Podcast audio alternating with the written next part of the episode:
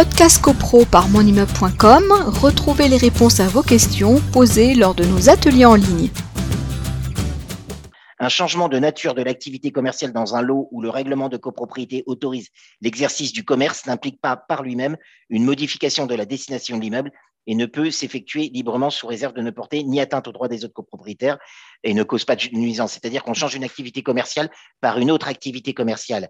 Si vous avez des règlements de copropriété qui prévoient des activités commerciales, mais simplement ça, les locaux euh, sont à activité commerciale, mais avec aucune autre autorisation, euh, aucune autre euh, interdiction ou restriction, vous pouvez changer librement les activités, l'activité commerciale par une autre. Mais généralement, dans les règlements de copropriété, les activités commerciales sont encadrées, notamment, et on en revient toujours à la même chose, c'est souvent, c'est toujours les, commerces de transformation, de restauration, de, de, de, de, oui, de transformation d'aliments, etc.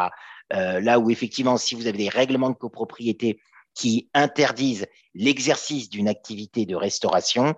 Euh, si vous y exercez, euh, si quelqu'un y exerçait, je sais pas moi, une activité de, vendeur de chaussures, par exemple, euh, vous ne pouvez pas transformer cette activité en restauration parce que précisément, c'est interdit par le règlement de copropriété.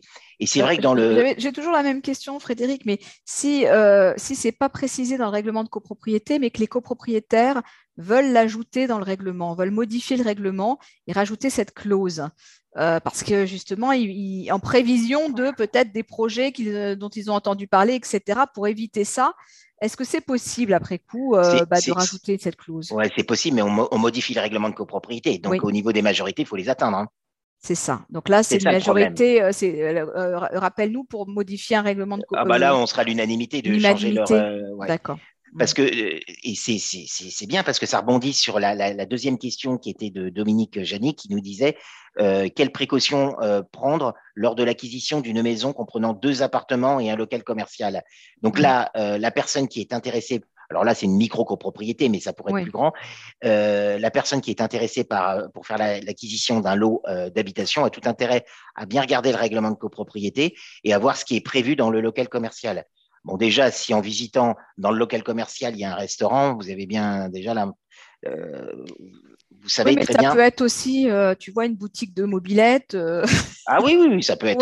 ou, un, garage ou je sais pas quoi. Bah là, tu, c'est bruyant là, hein, tout ça. là, c'est bruyant, etc. Mm. Donc mm. effectivement, il faut, faut, regarder le, règlement de copropriété, ce mm. que le règlement prévoit ou pas. Alors, dans les toutes petites copropriétés, très souvent, elles sont gérées de manière un peu aléatoire, avec des assemblées qui peuvent être épisodiques, etc. Un syndiqué nommé, pas nommé, des assemblées qui ont lieu, pas lieu.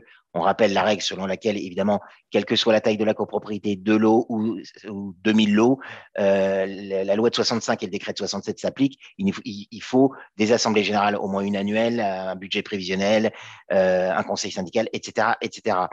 Euh, mais très souvent, ça n'existe pas. Bon, euh, enfin, très souvent. En tout cas, ça se voit que dans tes petites copropriétés. En revanche, ce qui existera toujours, c'est l'existence d'un règlement de copropriété. Donc, le règlement de copropriété, vous allez voir dedans si euh, les, activités euh, commerciales, quelles activités commerciales sont prévues ou pas. Donc, vous, vous, regarderez et vous, ferez votre idée sur le, le fait d'acquérir ou pas.